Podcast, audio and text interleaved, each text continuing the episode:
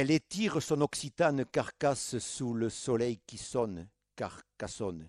Les coureurs rouleront un peu ce matin, dans le vent amical, puis passeront la journée à l'hôtel, des tongs aux pieds et dans les oreilles du son. Ils écoutent quoi les coureurs? Floyd Landis, équipier du champion dont il est interdit de prononcer le nom, écoutait dans sa chambre le rock rentre-dedans de ZZ Top. Ils n'ont aussi écouté du rock, les Stones de préférence.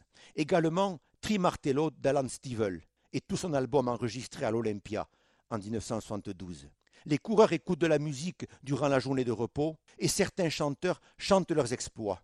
Ainsi peut-on écouter, à la gloire de Bernard Hinault, cinq fois vainqueur du Tour, sur une musique de Bernard Castin et des paroles de Guy Grostet, blaireau reggae, vélo gay, vélo gay, vélo reggae, blaireau reggae.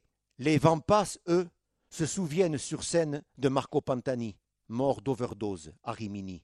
Le soir, quand l'Italie est triste, elle ressemble à Rimini. Non mais vraiment, qu'est-ce qui t'a pris d'aller mourir à Rimini, Pantani? Les Vampas sont inconsolables, et nous aussi.